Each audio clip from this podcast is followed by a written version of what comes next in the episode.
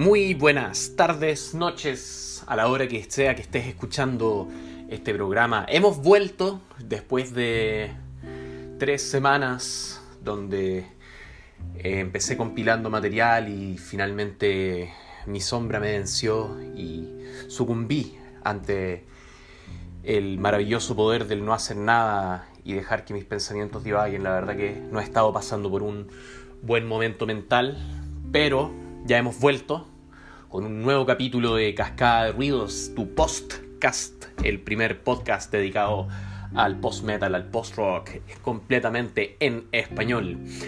Quiero además mencionarles que a contar desde este minuto, Cascada de Ruidos se incorpora alegremente al colectivo Feral. Por supuesto, Feral es una instancia compuesta por músicos de, artistas dentro de la escena post-rock y post-metal nacional, donde como colectivo estamos trabajando en dar una escena, en hacer conocidas a estas bandas, en dar una.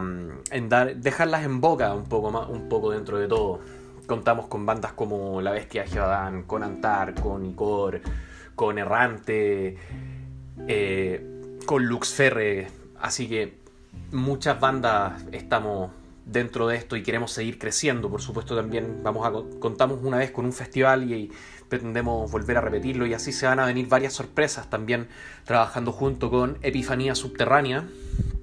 Este blog de notas y no como el programa por supuesto, sino que es un blog, un blog, perdón, notas a distintos artistas, entrevistas, reseñas, así que para conocer música nueva y sobre todo música muy interesante yo les recomiendo dense una vuelta, busquen en Google Epifanía Subterránea. Vamos a comenzar esta sesión, tenemos bastantes sorpresas el día de hoy, tenemos material bien bonito. Y los quiero dejar para abrir esto, este programa, vamos a este tercer capítulo quisiera abrir con una de mis canciones favoritas de una banda muy extraña llamada Cayo Dot. Esta es una banda norteamericana.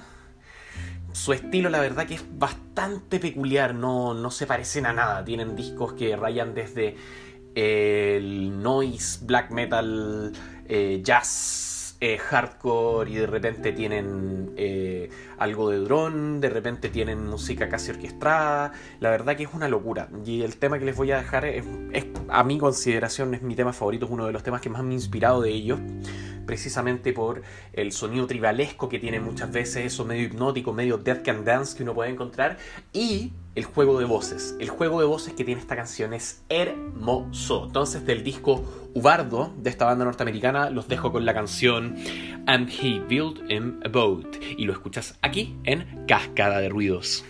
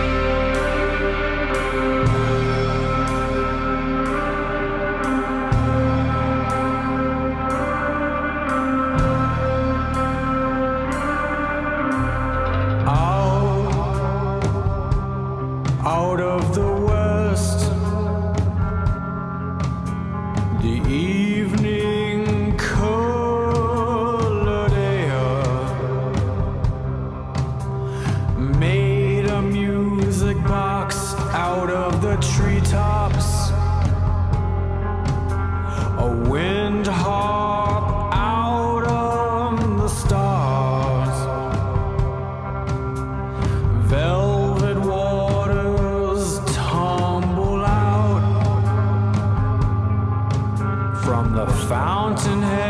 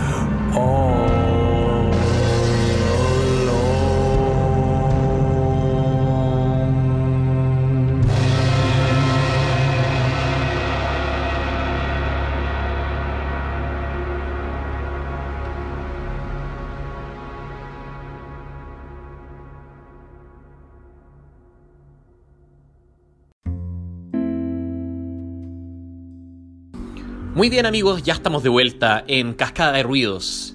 Luego de esta tanda, luego de esta, hermosa canción, tenemos un invitado muy especial. Él es Pedro Salgado. Pedro Salgado es compositor, eh, tecladista de la banda Antar, una de las bandas más emblemáticas de la escena nacional de post-metal. También participa activamente en SUBE, también es otro de sus proyectos, un proyecto de rock progresivo bastante interesante con elementos de fusión, está bien bueno para que lo escuchen. Pero queremos centrarnos en Antar porque Antar eh, recientemente lanzó un, un EP llamado Invacuo, y este EP engloba una serie de discos de EPs que viene haciendo Antar, que se consta de tres eh, de tres pequeños discos. Primero es Tagigo, el segundo que ya vendría a ser eh, y el tercero que es este Invacuo. Eh, todos muy, muy, muy interesantes de escuchar, mm, composiciones muy, realmente muy bonitas y queremos hablar un poco acerca de este disco. Entonces, Pedro, bueno, cuéntanos un poco de qué se trata esto, este disco que completa una saga, de qué se trata un poco. Cuéntanos acerca de este concepto, de lo que engloba el trabajo que ustedes tienen, cómo se cierra este ciclo y, cómo se comprende este ciclo. Hola Faisa, gracias por el espacio en tu programa Cascada de Ruidos. Eh, y contestando a tu pregunta, sí. Eh, es el álbum que cierra una trilogía de álbumes eh, que giran en torno al concepto de la ciudad como un ente que oprime al ser humano. Ah, el primer EP trata esto, de, trata más que nada de la relación como de la ciudad, de, Santiago en particular, que es el entorno donde nosotros vivimos, eh, de lo caótico o lo deprimente, que, lo deprimente que puede ser la ciudad, versus el contraste natural que tiene en su alrededor. Como Santiago es un valle, eh, está rodeado de, cerros, tenemos la cordillera y cómo, cómo dialogan estas dos, estas dos eh, ambientes. El ambiente natural muy hermoso versus como todo lo gris y, acelerado de la ciudad. Dronita después se enfoca de, ya más en la ciudad, netamente en su funcionamiento y cómo oprime al ser humano y al punto de llegar a, a, lo más particular que es el ser humano en sí mismo en, en Bakú, donde ya eh, nos metemos más que nada como en la cabeza de una persona y cómo y qué es lo que siente al, al sentirse tan oprimido en esta sociedad. Eso es más que nada. Ahora, con respecto al cierre de esta trilogía, hay algunas cosas que se están pensando, um, como para cerrar con un broche de oro, algún merch, hay algunas cosas conversándose. Um, y lo que sería como después, completamente posterior a, esta trilogía, eh, hay algunos, algunas ideas vagas mías o de, y de otros integrantes también de qué es lo que podríamos hacer. Eh, tenemos algunas canciones hechas que no, no tenían mucho que ver con el contexto de esta trilogía y que por lo tanto no las hemos grabado ni publicado y que quizás más adelante podrían conformar parte de un disco. Pero todo eso está en veremos. Está falta mucho para eso y queremos vivir un, poco más en el ahora y tratar de, de poder generar la mayor cantidad de actividad posible dentro de este encierro. Gracias, Pedro. Cuéntanos un poco qué se vendría después de, un proyecto tan ambicioso como este, después de lanzar esta quimera que termina siendo en Bakú. Eh, cuéntanos un poco qué es lo que tienen pensado para... Porque ya después de hacer un proyecto como este, después de hacer tres discos pequeños pero que engloban un gran concepto, imagino que, que deben tener hartas ideas para, para, lo que vendría. Un poquito querer hacer eh, spoilers acerca de, vuestro trabajo. Cuéntame un, poco de eso. Sí, mira, después de Quimera, eh, la idea era seguir publicando las canciones pertenecientes al, al, al álbum de a poco. Eh, pero todo esto se ve un poco truncado por el, el coronavirus y el contexto de encierro en el que estamos viviendo nosotros habíamos planeado grabar este álbum por singles. O sea, eh, grabar, promocionar, lanzar, promocionar. Después volver a grabar, lanzar, promocionar. Y, así sucesivamente. Pero todo esto se ve truncado por este, este contexto. Em, ya que no nos podemos juntar a grabar en audio custom en el estudio donde grabamos el disco, o sea, el, el single, porque, obvio, es un, eh, eso genera riesgo, que alguien se pueda contagiar en alguna parte y lo lleva al estudio y después todos estemos contagiados, puede ser. Y otro que todo este encierro a todos les ha generado una baja en los ingresos económicos y, hace como menos posible el poder solventar una grabación en este minuto. Entonces, de aquí en adelante, todo lo que venga es eh, un poco incierto pero siempre tratamos de trabajar eh, dentro de este contexto, generar cosas. Absolutamente de acuerdo, especialmente en este periodo donde todo se encuentra un poco estancado, donde todas las ideas que teníamos las vamos a tener que pausar hasta que podamos nuevamente volver a, la calle a, ensayar, a, a, salir, a comunicarnos con nosotros, a encontrarnos con nuestros amigos, con nuestros compañeros de banda, etc. Ahora, Pedro, yo quisiera preguntarte, no sé, ¿te gustaría volver a hacer una serie de discos conceptuales o te gustaría trabajar en, en, otra cosa, en un, en un proyecto que de repente no tuviera este tipo de, de este tipo de trabajo de trasfondo, sino un concepto distinto o, o, quieren seguir por la misma línea que tenían? Cuéntame un poco. No, mira, por mi parte yo creo que no. Yo creo que el siguiente paso o los siguientes pasos sería hablar de discos. O sea, si hicieron algo conceptual sería un disco, no una serie de, álbumes. Porque eso ya lo hicimos. Ahora también depende mucho de lo que quiera el, resto de la banda. Hace, hace rato que la, banda ya funciona, funciona como tal, ¿ah? como una serie, un grupo de personas que, que, que tienen ideas creativas, eh, musicales y que, y que vamos en la sala de ensayo compartiendo estas ideas y cuajándolas para hacer canciones. No como era antes, que yo llegaba con las canciones hechas, en el fondo les mandaba, les mandaba una tablatura, una partitura, el Guitar Pro, qué sé yo, a los chiquillos donde estaba la composición y el arreglo y la letra lista. Ahora no, ahora todos tenemos una participación relevante en, lo que son las composiciones. Y así como pasa en la música, también pasa en, en todos los otros ámbitos de la banda. Bueno, importante es eso, retomar, cambiar un poco la, perspectiva, porque yo cuando reconocí a Antar recuerdo que eras tú con, con el baterista, que ahora, ahora mismo no recuerdo el nombre, que era, tremendo, este, este loco me acuerdo que era muy bueno. Que fue cuando lanzaron Takigo y tenían algunos temas anteriores y de repente ya Antar se forma como una banda, empieza a, se fusiona un poco también con, con Lux Ferre y, el trabajo que hacen ahí entre, entre ambas bandas em, empieza a dar muy buenos resultados, que fue cuando ya empezaron a trabajar en, en Dronita y ahora más recientemente en Vacuo.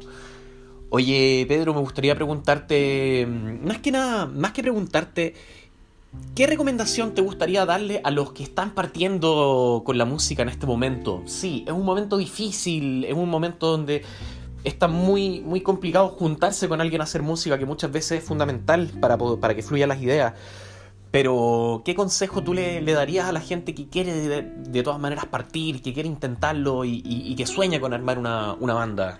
A los que están partiendo yo les diría que ensayen, practiquen mucho, toquen harto, y que escuchen mucha música de todos los estilos. Siempre hay algo que aprender de, de, algún estilo, siempre, y que se puede aplicar en, la música que tú, que tú haces, siempre. Y eso te va a ayudar a hacer eh, música que se salga del, de los parámetros comunes. O sea, que, que, tu, que tu música tenga como una, identidad propia. Escuchar jazz, electrónica, eh, hip hop, funk, eh, soul, hasta reggaetón. De, cualquier cosa uno puede sacar eh, algún recurso que puede ser provechoso en la música que uno hace. Importante primero ensayar siempre desde la casa, que es fundamental, primero uno, manejar bien la canción y después practicarla sobre todo en, grupo y aprovechando que con estos tiempos está muy difícil juntarse a practicar las canciones, tratar de practicar lo que más uno pueda en casa es fundamental. Y sí, eh, concuerdo mucho con, con abrirse a escuchar muchos estilos porque la verdad que si uno escucha lo mismo, si uno siembra papas, siempre va a cosechar papas, mientras uno adquiera herramientas, mientras que uno adquiera variedad eh, de distintos géneros, la música que uno va a hacer es mucho más rica. De repente uno encuentra, hoy, ¿sabéis qué? Este pedazo de esta canción de, mm, de salsa tiene un tiempo súper rico, ¿sabéis que me gustaría ocuparlo? Eh, ocupar sonidos de repente que se alejan un poco de la música que estamos acostumbrados a escuchar, de nuestra burbuja musical. Si es que el consejo que yo creo que va muy bien, Pedro. Me gustaría también ya para mm, ir finalizando entre esta entrevista un detalle más personal. ¿Qué, ¿Qué, discos son los que te cambiaron un poco la vida, la mente? ¿Y por qué? ¿Qué discos fueron para ti los más importantes que uno los tiene en la cabecera y que jamás en la vida va a poder dejar de escucharlos? Porque definen también lo, el gusto que uno tiene. Cuéntame. Con mis discos preferidos, yo creo que va a ser un top 6. El primero es de los peores de Chile, el primer disco, porque eh, lo escuché a los 5 años. yo creo que en la radio habré escuchado Chicholina y me gustó mucho. Y, y menos mal que los cassettes no eran, no eran tan caros en ese tiempo, el 95. Que hinché mucho para que me lo compraran mis papás y, y me lo compraron. Y me sabía las canciones al revés y al derecho.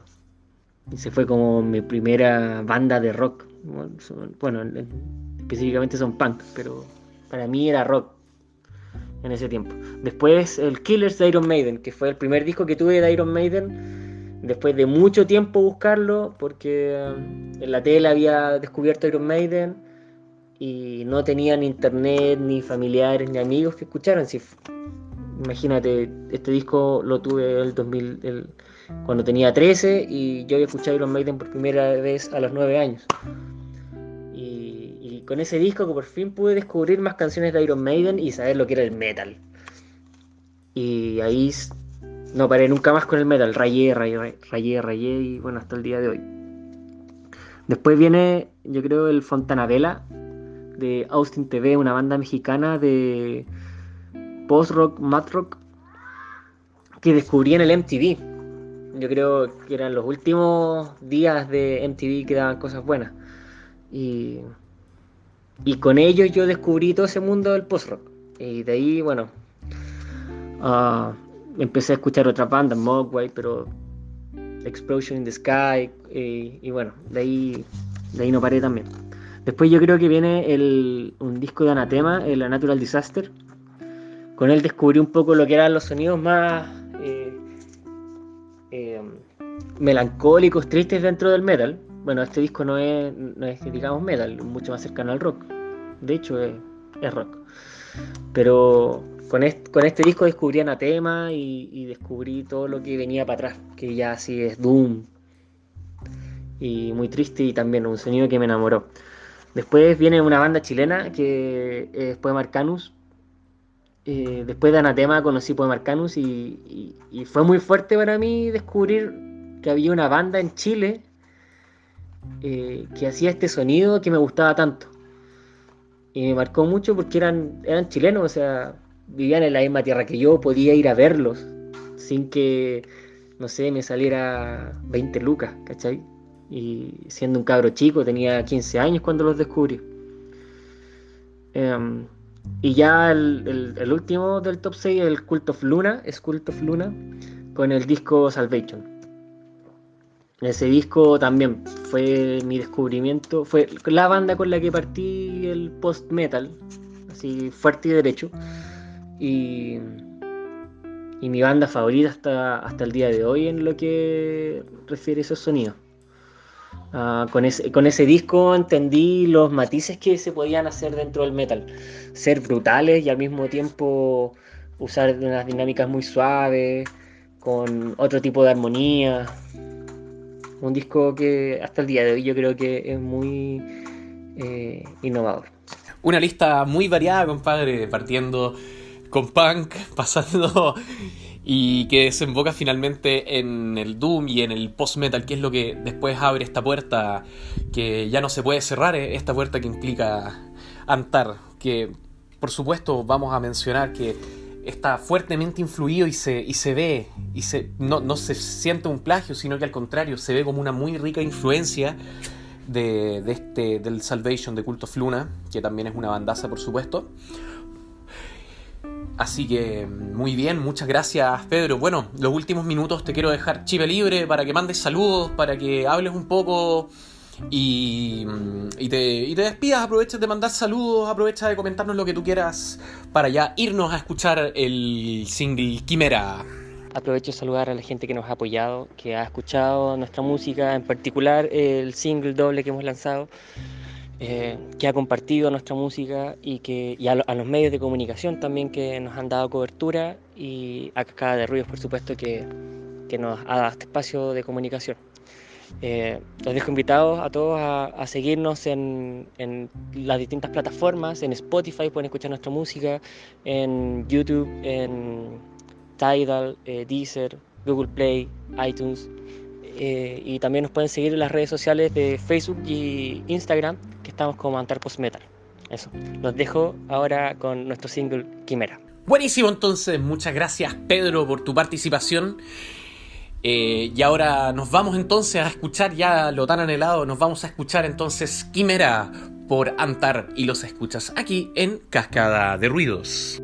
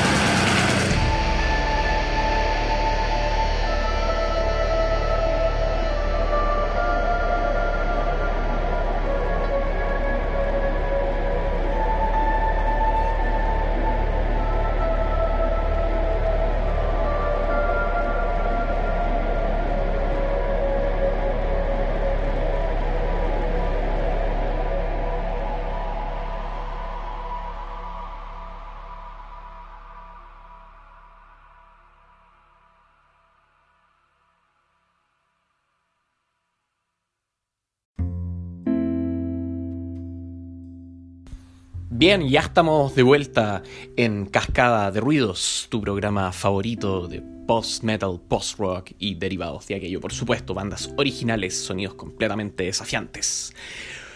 Vamos a retomar una sección que ya es un clásico en este canal, en este programa, con una vasta trayectoria del capítulo anterior.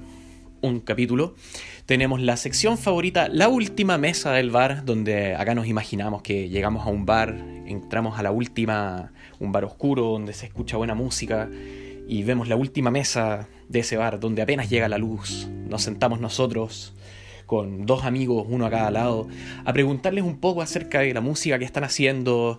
Son bandas que hemos escogido con pinzas, siempre una banda chilena y una banda eh, extranjera. En este caso tenemos a los representantes chilenos, tenemos a Icor, que es una banda santiaguina de post-rock, post, eh, una banda de post, para no volver a repetir siempre lo mismo, post-metal, post-rock y derivados. Bien interesante, con atmósferas muy muy agradables. Y también tenemos una banda llamada Aisa, proveniente de Holanda, de Países Bajos, del lugar de Tilburg, de la región Tilburg. Una banda también que de temas muy largos, pero que es un viajazo que vale la pena escuchar. Creo que tienen, bueno, tienen bastante que decir también. Así que vamos a partir preguntándole a Aisa acerca de un poquito que nos cuente de la banda, el lugar de origen, más o menos cuándo y los miembros. Entonces Aiza dice, procedente de Tilburg, de Países Bajos, Aiza toma elementos del sludge, post-rock, hardcore y black metal y los combina en una oscura eh, y sombría mezcla de riffs pesados, melodías desalentadoras y dinámicas de sonido de capas densas. Después de haber lanzado dos EPs, Aiza lanzó su álbum debut Sistere el año 2015. El debut, para el cual la banda unió fuerzas con el productor eh, Joachim Jacobs, perdón, de Textures, es una sincera narración musical de 72 minutos de duración a través de la oscuridad y la luz, la esperanza y la desesperación. La esperanza y la desesperanza, me encanta. En cuatro composiciones atmosféricamente pesadas, Aiza lleva al oyente a viajar desde pasajes serenos, post-rock, a ritmos hardcore aplastantes, desde ambiente oscuro hasta free noise y desde hipnotizante black metal hasta enormes paredes de sludge. Después del lanzamiento de Sistere, ahí se realizó una gira por Europa con espectáculos con bandas como Barones, eh, Mono, Cult of Luna, Celeste, Wolves in the Throne Room, The Ocean y festivales como Rodburn y Asymmetry. Increíble trayectoria. Sin embargo, debido al robo de una gran parte de nuestros instrumentos del equipo de la banda, a, fines del 2017, varios miembros de la banda que lucharon contra problemas personales y un par de miembros que abandonaron la banda, todo se detuvo, lo que resultó en un periodo considerable de inactividad. El 2020 vio de regreso a AISA, debido a la ayuda de fanáticos que donaron dinero, tipo un crowdfunding podría ser la banda pudo reemplazar al equipo que había sido robado, o sea, volvieron a comprar los instrumentos dos años antes y eh, se reemplazó a los que fueron, a los que se fueron de la banda. Aiza está escribiendo actualmente el sucesor del disco Sistere. Aiza actualmente es Tix van eh, en la batería, eh, Rolf van eh, Osterhout en la guitarra, Michel de Young en sintetizadores y guitarra, Joel eh, en la guitarra, Franz Techhost en el bajo, Tim de Maya en las voces. ¿Qué nos cuenta Icor entonces? Eso fue un poquito de la biografía de Aiza. Icor nos dice, Icor nació el año, en Santiago el año 2015 como un proyecto solista de Simón Crespo, que es con, por supuesto quien está hablando con nosotros, en el marco de lo que fue el ciclo de tocatas Festival Nuevo Frenesí, en el Centro Cultural Rojas Magallanes, donde fue parte del equipo fundador. En marzo del 2017 se inició el proceso de producción del primer larga duración en Estudio Insular, a cargo de Gabriel Molina, guitarrista de Tortuga Anónima, una bandaza por supuesto de math rock como productor. El disco se grabó con Rodrigo Umaña a cargo de las baterías y Simón en la guitarra, bajo, teclado, samples, teniendo a Simón, por supuesto, como compositor. Los integrantes han ido variando desde la grabación del año 2017 y lanzamiento del LP, en, eso fue el abril del 2018, del LP de debut, manteniendo a Simón como compositor y músico central. Actualmente, Icor se compone de Bastián Campos en la batería e, eh, y Simón Crespo en la guitarra y los samples. Ahora, ¿qué estilo eh, les gustaría a ustedes definir la banda? ¿Se sienten ustedes que son parte de algún círculo? ¿Qué nos dice Aiza? Aiza nos comenta, la gente a menudo nos etiqueta como una banda de sludge o de post-metal, y eso está bien. Sin embargo, tratamos de no limitarnos en un solo género estilo o atmósfera, por lo que para nosotros no existe un término único que defina lo que hacemos. Todos tenemos muchos amigos que están haciendo música y con los que actuamos de vez en cuando, entonces sí, en ese sentido diría que somos parte de un círculo. Hay una escena de metal bastante activa acá en Tilburg, pero no somos parte de un movimiento o algo similar o algo que haga lo mismo. Interesante sería en algún momento conocer este circuito de bandas de Tilburg, ir, a darse cuenta, ir a mirar las distintas bandas emergentes que van saliendo, encerrarse en un barcito y, disfrutar de, la belleza que tienen estas tocatas independientes. ¿Qué nos cuenta Simón de Icor? Icor se caracteriza por pasajes y sonidos eh, ubicuos que evocan la contemplación, lo, nocturno, la soledad y la melancolía propia de la memoria de paisajes vírgenes. El sonido de Icor utiliza distintos recursos y efectos sonoros provenientes de géneros como el post-rock, el shoegaze, el post-metal, el ambient y ahora último con integración del black metal, culminando en lo que se llama black gaze usando herramientas como la repetición, los loops, sonidos permanentes o drones e introspectivos en constantes contraste a breaks de, guitarras fuertes, gruesas, densas, y Core busca crear una cama sonora donde el oyente pueda descansar y divagar. Básicamente echarse y mirar el techo y empezar a flotar despertando del abrupto ante el cambio dramático entre solitarios sonidos llanos y persistentes, escabrosas baterías acompañadas de insistentes guitarras y múltiples capas sonoras. Es una locura el sonido de Icor que por supuesto los vamos a escuchar dentro de pronto. Aunque no nos gusta definirnos en un solo estilo género para fines comunicativos, se podría decir. ¿Qué hacemos? ¿Post-rock, post-metal o black gaze? Nos sentimos parte del círculo amplio de músicos independientes de lo que se podría llamar música alternativa en Santiago. Así conocí a Bastián, ex baterista de Tagaluz y Zoológica, bandas que estrictamente no son post-rock o post-metal, pero sí son parte de la comunidad de músicos independientes de la escena del rock alternativo. Y eso es muy interesante porque acá en Chile se mezcla mucho eh, las bandas de post-metal, que no es un nicho muy fuerte, no hay una camada de, de muchas bandas, pero se mezcla, tiene muy buena sinergia con, con bandas de post-rock, bandas de math rock, Tortuga Anónima, por ejemplo, yo recuerdo haberlos visto alguna vez en, en el Cine Arte Alameda con La Bestia de Gebaudán y fue un espectáculo increíble, bandas completamente distintas, pero que a la vez tenían, como acabo de mencionar, buena sinergia, da gusto escuchar una banda después de, otra de este estilo. Acompañan muy bien, no es como ir a ver un concierto de Nargarot y después ir a ver Garras de Amor, son weas completamente distintas, ¿cachai? Ahora, ¿de qué se trata eh, vuestro disco? Que nos cuenta Aiza. La letra de Sistere fue escrita por nuestro ex cantante Sierk.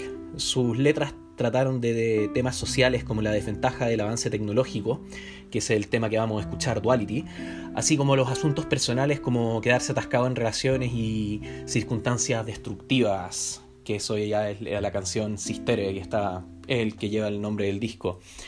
Amiga, date cuenta que nos cuenta Igor. El LP de debut no se trata de ningún concepto o idea racional en particular, se trata sobre la melancolía y lo nocturno, la soledad, la naturaleza, la contemplación y el vaiván de la esperanza y la desolación. En fin, se trata de la belleza que se puede encontrar en todo lo anteriormente mencionado.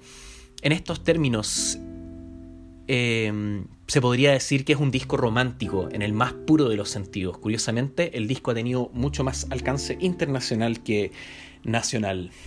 no es una no es una, noticia que, que este, estos estilos especialmente peguen más, más afuera, en climas más fríos quizás que acá en, Latinoamérica. Aunque pese a todo, Latinoamérica tiene un, un nicho de, de metal muy fuerte, muy, muy fuerte. ¿Qué influencias tienen ustedes? ¿Qué nos dice Aiza? No puedo hablar por los demás, pero como yo, eh, Gol, escribo toda la música responderé esa pregunta por mí mismo. Muchas bandas y músicos han influido en mi gusto musical y composición. Una de las bandas más importantes que había sido, eh, ha sido Sonic Youth para mí, ya que me enseñaron a no pensar en limitaciones impuestas por las reglas de género o, u opiniones populares sobre cómo se debe construir la música. También soy un gran admirador de The Cure, Amenra, Godspeed You Black Emperor, Wovenhand, Shora, específicamente el trabajo más antiguo, o la música pop de calidad como Kate Bush y Lana del Rey. Mm, muy, muy interesante influencia. Después de escuchar Sister no me imagino la donde no me imagino a Lana del Rey escuchándolo, pero sí me pero sí me dentro de todo sí me lo imagino. Podría ser podría tiene bonita sinergia dentro de ¿Qué nos dice eh, Icor? Las influencias son muchas. Explosions in the Sky, Alces, eh, Gibe, que se escribe G-Y, el signo de exclamación, B-E, Slow Drive, Mono, Let Isis, por mencionar algunas. También mucha influencia de música de algunos videojuegos y series de animación japonesa. Eh, yo recuerdo la música del Zelda, qué manera, de, de Ocarina of Time especialmente, qué manera de alucinar con esa, con esa banda sonora. Así como la canción del agua de Donkey Kong, ¿alguien se acuerda de la, la, la etapa del agua? Qué locura esa weá, qué hermosa la composición de eso. Actualmente nos encontramos en proceso de composición de nuestro segundo disco, que aunque manteniendo sus raíces post-rock, post-metal, tiene un sonido más cercano al black gaze, mezclando el black metal, shoegaze y post-rock. Va a ser muy interesante escuchar el nuevo trabajo de Icor cuando pase un poco este, esta pandemia. Entonces vamos a hacer la primera pausa de esta, de esta sección y nos vamos a ir a escuchar Aiza, vamos a escuchar la canción Duality, que como ya nos comentó un poco, eh, habla acerca de la dualidad que tiene la tecnología actualmente en nuestras vidas. Así que escuchamos Aiza con la canción Duality y los escuchas aquí en Cascada de Ruidos. Hi, I am Tim from Aiza, and you are listening Cascada de Ruidos.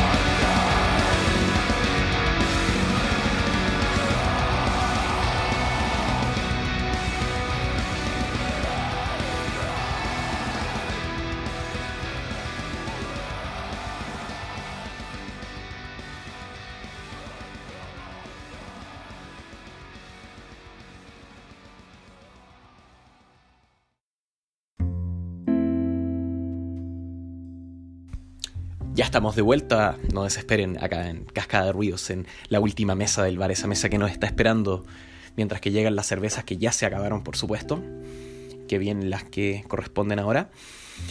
Bueno, seguimos conversando, seguimos preguntándoles cosas interesantes como ¿cuál podrían decirnos ustedes que ha sido el mejor lugar en el que han tocado en vivo? Contarnos alguna anécdota quizá. Que nos cuenta Aiza, dice, tuvimos muchos shows memorables, pero tocar en Roadburn definitivamente fue un sueño hecho realidad para nosotros. Otro concierto que se destacó fue un pequeño festival de metal especialmente para personas sordas y con discapacidad auditiva. Nos acompañaron en el escenario intérpretes de música visual que tradujeron las letras al lenguaje de señas y también capturaron el movimiento y la sensación de la música en danza y movimiento. El lugar tenía un piso vibrante para que la gente pudiese sentir el ritmo y la intensidad de la música y un VJ creó una interpretación visual. Qué increíble eso, qué, qué avanzado que puedas incluir ya personas que tienen la discapacidad auditiva, hacerlos sentir algo tan placentero como lo es la música y realmente es gente que finalmente nunca pudo tener la oportunidad de, de, saber qué se siente, qué placer causa la música. Qué, qué increíble eso, qué buena idea.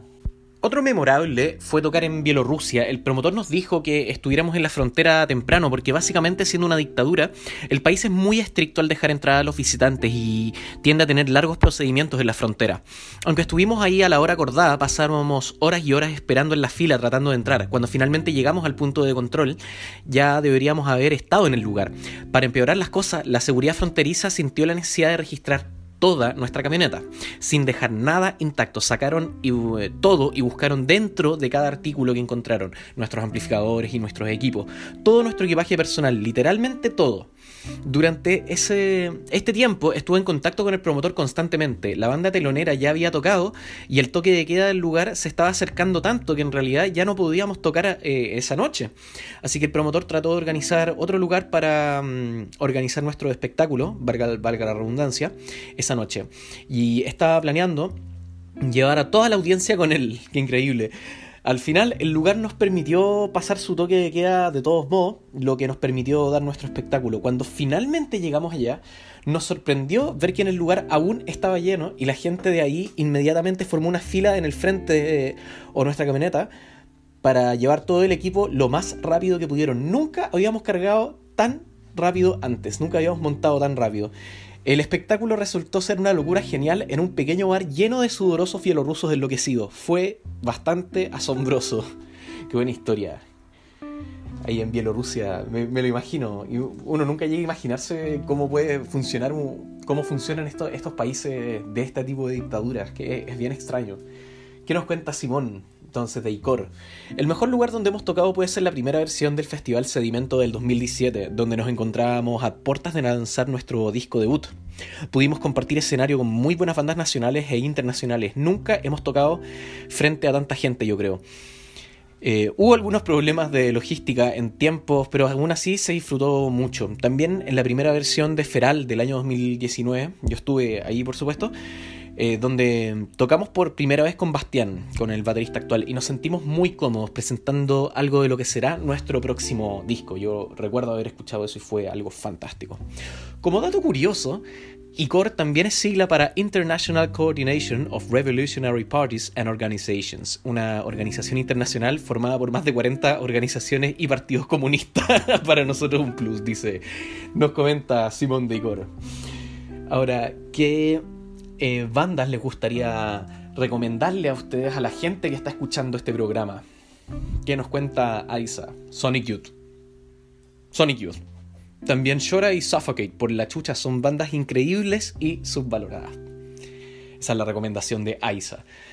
Eh, Icor, que nos recomienda? Bandas recomendables podrían ser Holy Phone, eh, TRNA, Violet Cold, Death Heaven, Mamifer, eh, Olafur Arnalds, Müll, Agalog, Nest, Ulrich Schnauz, Oathbreaker, Hammock y las ya mencionadas como influencias anteriormente. Nacionales definitivamente Lerdo, Zoológica, Novela Noir, Thanatos, Osorezan, Torcana, La Bestia de Gebaudan, Arrecifes y Lux Ferre, entre por supuesto muchas otras bandas, pero Mucho ojo con las bandas que mencionó, mucho ojo con Luz Ferre, mucho ojo con Torcana, mucho ojo con La Bestia, eh, con Lerdo. Hay bandas ahí que increíbles, así que tenemos harto para escuchar después de eso.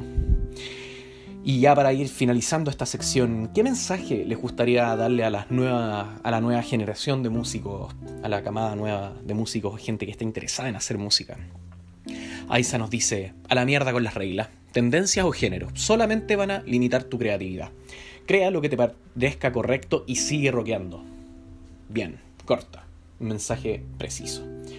Y nos dice, Simon nos cuenta, no me siento en autoridad para dar ningún mensaje o consejo realmente importante. Podría decir que si te gusta lo que haces musicalmente, lo importante no es buscar cómo eh, agradar al resto, ni siquiera a tus propios cercanos, sino que encontrar un sonido propio.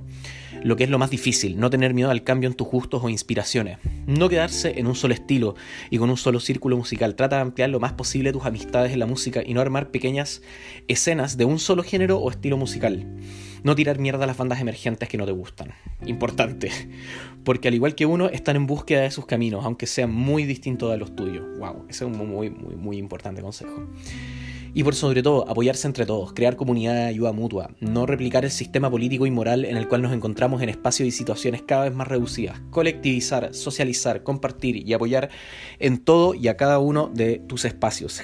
Que, jamás creer que la música o el arte son libres de política importante para reflexionar bastante seriamente el mensaje que nos dejó Simón Teicor.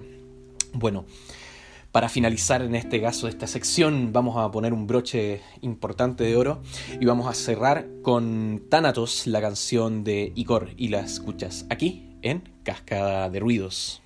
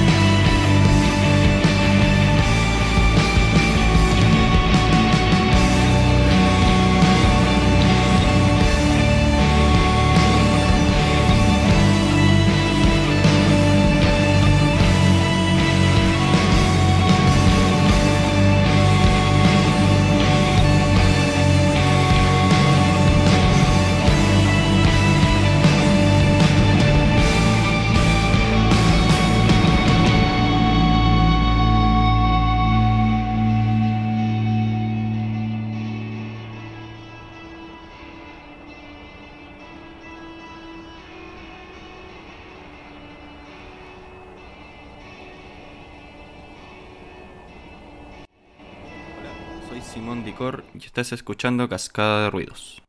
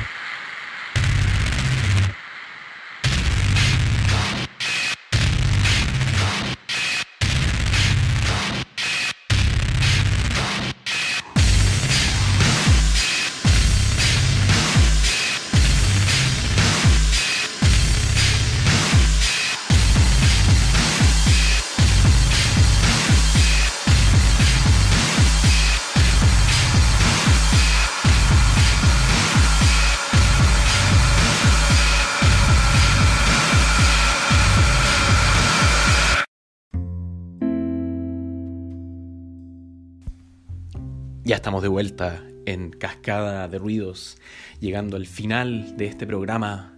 Lo que acabamos de escuchar fue la canción Terror Bird, Terror Bird, como ave de terror, del artista Author and Punisher, un artista muy importante, muy increíble. Él hace todos sus instrumentos y es una banda de una sola persona increíblemente. El sonido que alcanza esa persona es muy... Ese, ese artista es muy, muy, muy único. Nadie suena como él porque decidió explorar más allá de los límites de lo que los instrumentos normales le ofrecían y se construyó un aparato para sonar de esa manera. Bueno, ya cerrando este tercer capítulo, quisiera entremos con agradecer, por supuesto, a todos los que están escuchando, a los participantes, a las bandas, a Icor, Antar, a Aiza por participar, a las bandas que, que no saben pero prestaron su música para este programa, para que gente los pueda conocer también, para que gente de habla hispana escuche más música muy interesante que existe. Vamos a saludar también a Feral, al colectivo del cual ya participamos. Búsquennos en las redes sociales. También tenemos una lista de Spotify donde pueden escuchar más y mejores recomendaciones. Y por supuesto, también tenemos la lista Spotify Post Rock, Post Metal and Derivates of Those. La pueden encontrar ahí, por supuesto. Lista de Feral también, que tiene todas las bandas que están apareciendo independientes en, en, este programa. Todas las bandas emergentes aparecen, las van a encontrar de todas maneras ahí. Y es una lista de más de 15 horas de música muy, muy agradable. Absolutamente recomendada, viene un poco de cerca, pero pónganle bueno cabros, no se van a arrepentir. Eh, Trepanation Records UK es un espacio increíble para bandas increíbles. Y con eso ya hemos llegado al final de este programa. Espero que no se vuelvan locos con el encierro. Para eso vamos a estar aquí, para hacerte un poco de compañía, para hacerles compañía. Y no se pierdan el próximo episodio. Por supuesto vamos a tener sorpresas también. Les mando un abrazo. No salgan de sus casas. Los quiero mucho. Cuídense. Chau, chau, chau, chau, chau, chau.